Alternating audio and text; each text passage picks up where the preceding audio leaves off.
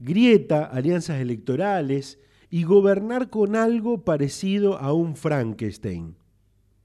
La obra de Víctor Frankenstein bien podría relacionarse con la actualidad política. Coaliciones electorales llegan a parecerse tanto a un engendro que terminan como empezaron, siendo experimentos. Víctor Frankenstein le da nacimiento a un personaje de ficción que aparece por primera vez en la novela de Mary Shelley, Frankenstein o el moderno Prometeo.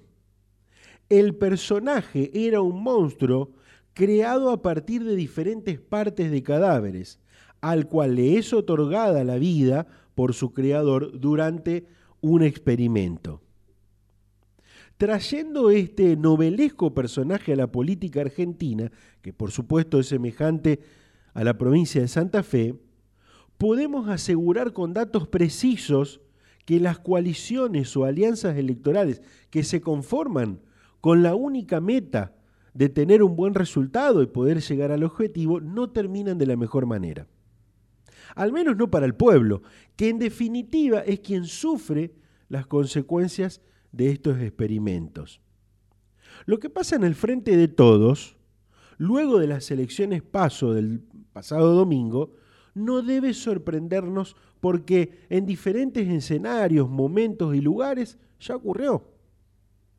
¿Acaso nos olvidamos cuando la concertación plural a la que llamó Néstor Kirchner, generando al Frente para la Victoria, convocando entre otros sectores del radicalismo, terminó con el voto negativo de Julio Cleto Cobos y la culminación de una larga pelea parlamentaria y social con aquella famosa ley 125 que imponía subas en las retenciones al campo.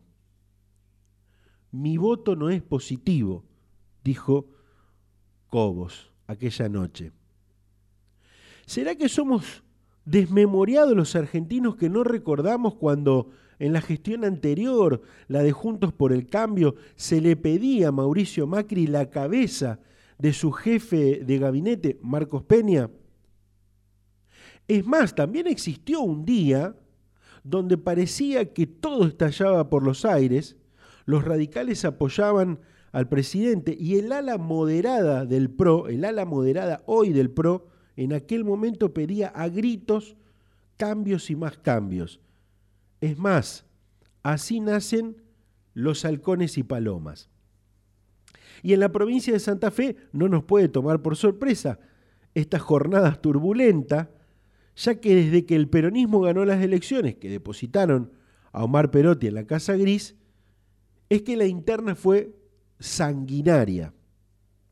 Para muestra basta un botón, dice el dicho popular, y nos trae bien a la actualidad donde la unidad en la diversidad santafesina puso en las elecciones del pasado domingo, en las elecciones de medio término, al gobernador y a su vice, Alejandra Rodenas, en cada boleta que competía por la representación peronista en las generales del 14 de noviembre que consagrarán a tres senadores nacionales, entre otras cosas.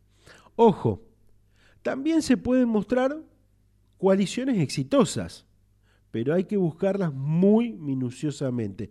El Frente Progresista tuvo relativamente éxito durante 12 años aunque también se fue desgranando y en ese lapso de tiempo se fueron radicales y hasta sectores socialistas que no encontraron su lugar o fueron echados.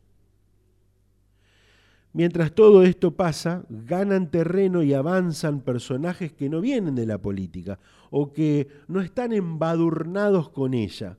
Periodistas, economistas o artistas se hacen espacio en los lugares de tomas de decisión muchas veces sin ninguna preparación.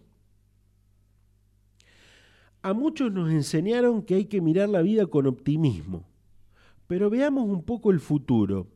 Ya sabemos cómo se comportó en tan poco tiempo la coalición gobernante. ¿Puede cambiar? Seguramente moverán algunas fichas, pero de algunas cosas no se vuelve. Ahora la desconfianza entre ellos será más grande. Y si miramos a la principal fuerza opositora, la principal oposición, también es un rejunte electoral. con cientos de diferencias que seguramente a la hora de gobernar aflorarán con mayor fuerza. Solamente en el PRO hay tres sectores bien definidos. A eso se le debe sumar las tres o cuatro ideas de radicalismo que existen, más Lilita Carrió y sus formas tan beligerantes de encarar sus misiones. Si hubiésemos arrancado con algo del humorista creador mexicano Chespirito, podríamos citar la frase, oh, y ahora, ¿quién podrá defendernos?